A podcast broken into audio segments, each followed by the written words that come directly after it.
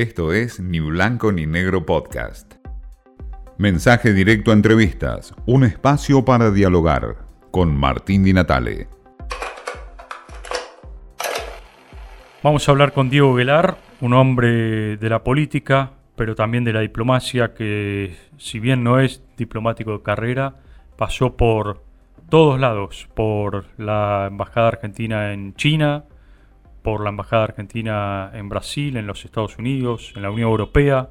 Bueno, ¿qué más decir de Diego Velar? Un hombre del PRO, por supuesto, pero no es un fanático del PRO, sino más bien es un fanático de la diplomacia. Diego, eh, hay una como una impresión, una eh, sensación de muchos argentinos de que China nos va a invadir. Eh, y vos que estuviste en China, ¿quién mejor para decirnos si va a ser así o no va a ser así? No, yo creo que esto es un, prejuicio eh, y, una, y una visión que no responde a la realidad. Lo que sí ocurre es que en los últimos 20 años China deja de ser un país aislado, lejano, exótico, para irrumpir en la economía mundial, transformándose en el primer socio de más de 135 países en el mundo, empezando por los propios Estados Unidos, que es su principal eh, socio, así como China es el principal socio de Estados Unidos. Por eso hay una hay una, una cuestión muy importante a ver en esto, que es no asociar la relación China-Estados Unidos a una guerra fría, sino una negociación muy caliente entre dos socios. Ahora, en esta negociación entre estos dos grandes socios, eh, los países que estamos mirando desde afuera e incluso países chicos y emergentes como la Argentina, ¿podemos salir dañados? No, yo creo que salimos eh, enormemente beneficiados porque nos da un mundo multipolar. Miremos lo que ocurre en nuestro vecindario, eh, para no hacer comparaciones exóticas, qué pasa con Chile, Uruguay o Brasil, que son países que tienen una relación eh, notable y más profunda con, con Washington que nosotros, que nos hemos caracterizados por amor, odio, acercamientos, alejamientos, eh, malos entendidos. Bueno, no es el caso ni de Chile, ni de Chile, ni de Brasil, ni de Uruguay. Los tres países tienen excelente relación con Washington y su primer socio en el mundo es China. Es decir, esto está siendo practicado.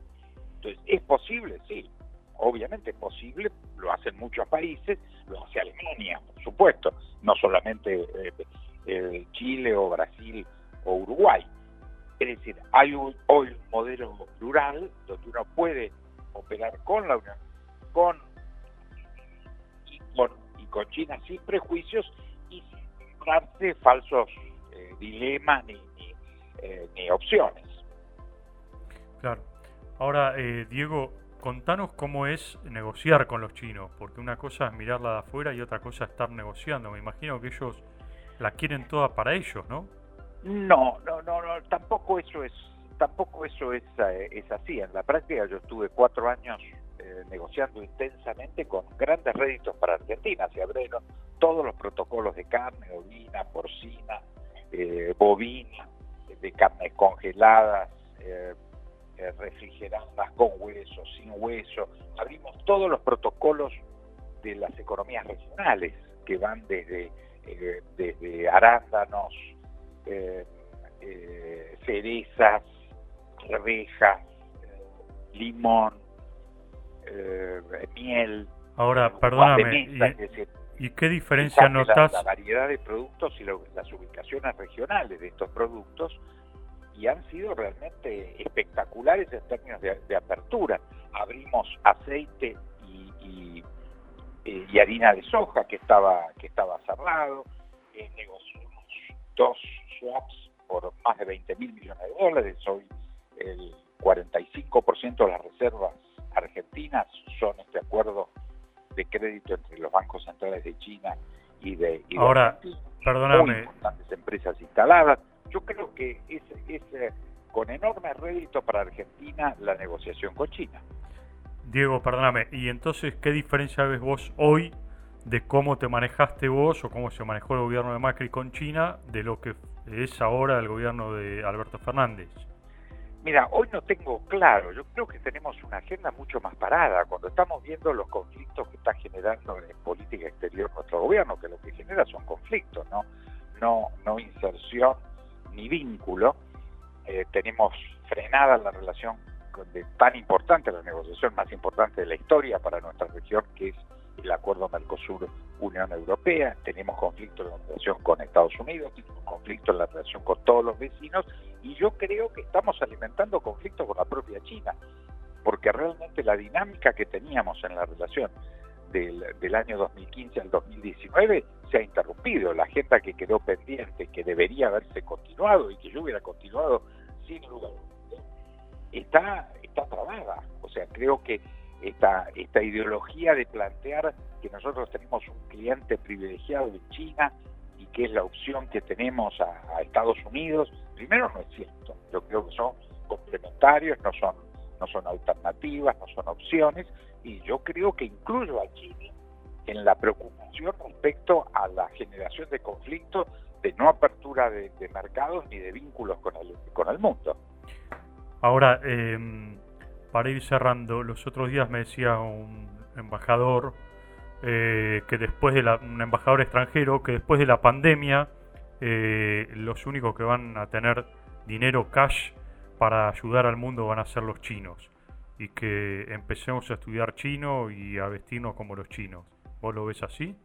Bueno, esta, esta es una, una versión muy, muy, este, eh, yo diría, muy intencionada la realidad es que China tiene una perspectiva de crecimiento de 8 al 9% este año, con lo cual sí es cierto que es y será una locomotora muy importante del, mundo. Esto yo insisto, yo lo veo como un dato eh, positivo. Pues, bueno, Estados Unidos va a crecer, se calcula 5%, que es un porcentaje muy interesante y muy importante para Estados Unidos. A nosotros un mundo que crezca es un mundo eh, que, nos abre posibilidades, o sea que ojalá crezca eh, más Estados Unidos, vuelva a crecer Europa, efectivamente de 8 o 9% China. Esto no lo podemos tomar como dato negativo, yo creo que tenemos una alteración de valores muchas veces en la Argentina de, de considerar las cosas buenas como, como malas.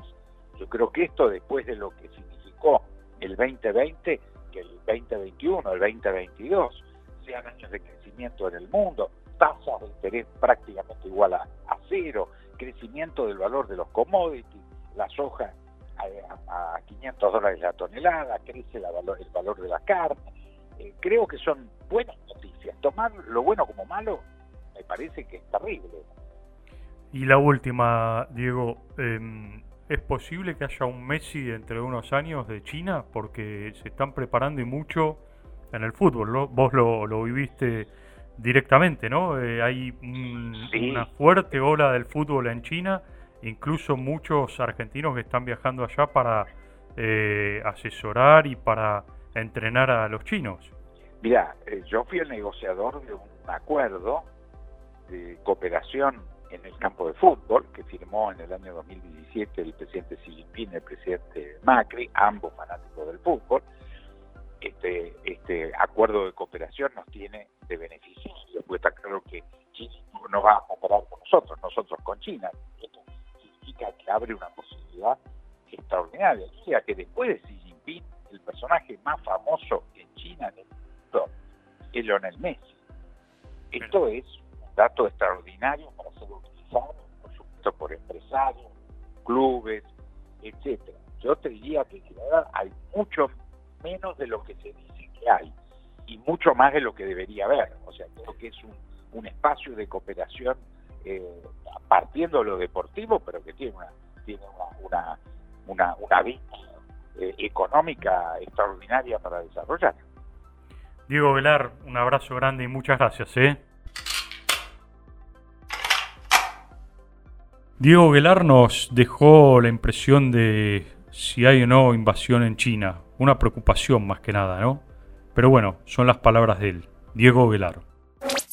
Esto fue Ni Blanco ni Negro Podcast.